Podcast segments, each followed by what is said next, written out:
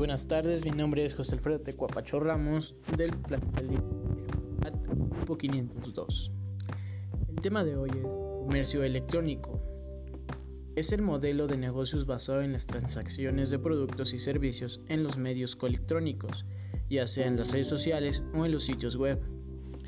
El comercio electrónico, traduciendo el término en inglés e-commerce, puede ser definido como la actividad económica que permite el comercio de productos y servicios a partir de medios digitales, como páginas web, aplicaciones móviles y redes sociales. Por medio de la red virtual, los clientes pueden acceder a diversos catálogos de servicios y productos en todo momento y en cualquier lugar. La relevancia de este tipo de comercio es tal como los negocios lo toman como parte de las estrategias de ventas gracias a su eficiencia.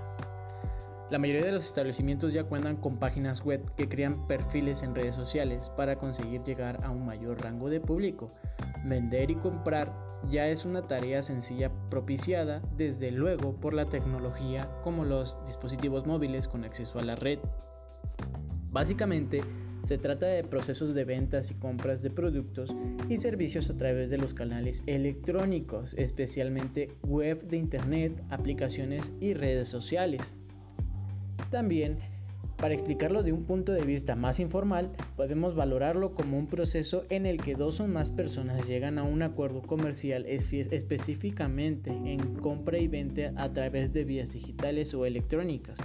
Aunque se parezca a la primera definición, esta última deja claro que para comercializar de manera electrónica no es necesario crear una gran tienda virtual o ser una marca consolidada de Internet, pues cualquier persona puede hacerlo a través de, una simple publicación en sus redes sociales o aprovechando una plataforma externa como lo es Mercado Libre o Amazon Premium.